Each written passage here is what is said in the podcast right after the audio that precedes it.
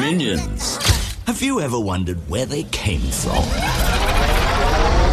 They've been on this planet far longer than we have. They're all different, but they all share the same goal. To find the biggest, baddest villain to serve. More often than not, in the movie business, the best way to ruin a well loved title is to make a sequel. And the best way to ensure its total degradation is to make a spin off. Both happen to be efficient ways to extort the last penny possible from moviegoers. And that's why the allure of popular franchise inevitably wears off.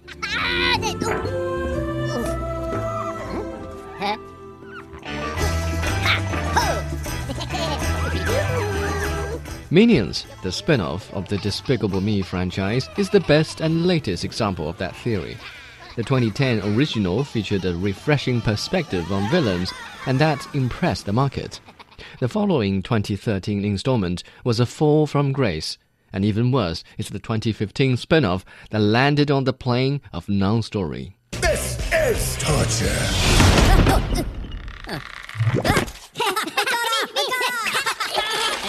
Guys, cut it out. This is really unprofessional.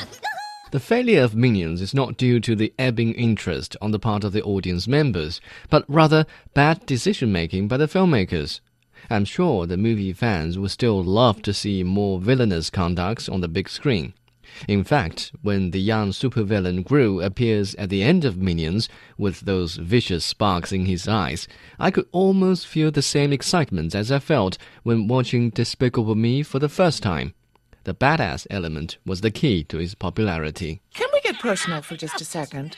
Why are you going to Orlando? Uh, Topalino l'Arrabbiata? You're going to VillainCon, aren't you? Si, VillainCon. Wow, so many bad guys in the car. What fun! But the filmmakers seem to have abandoned their trump card. In Despicable Me 2, we no longer saw the wicked ambitions hitherto burning in the chest of Mr. Gru. Instead, there was a pinky glow of romance that compromised the movie's iconic yellow nuggets of cuteness. And then there is Minions, whose villain Scarlet Overkill seemed to have a college degree in under-delivering. I have to say, revealing sad stories about the childhood of nefarious supervillains is not cool at all. It amounts to acts of suicide for this evil-centric franchise. I truly believe somewhere out there is a villain with the potential to serve greatness. And it could be any of you. So, how should we do this? Hmm. Oh, you see this tiny little trinket? Well, just take it from my hand and you've got the job. no big deal, it's almost too simple.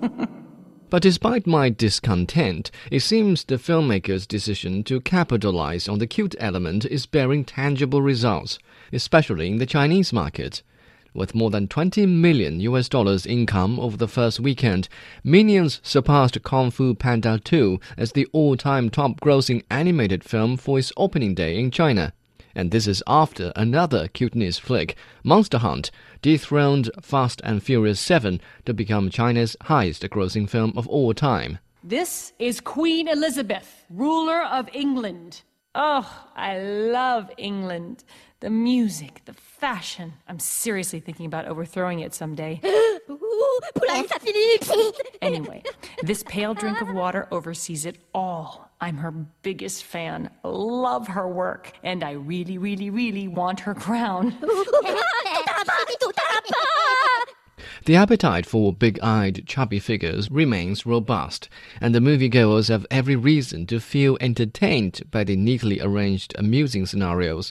But being sick and tired of these rampant cuteness, I personally will not spend another penny on any more spin offs related to the yellow critters. I'll save it for David Ayer's Suicide Squad.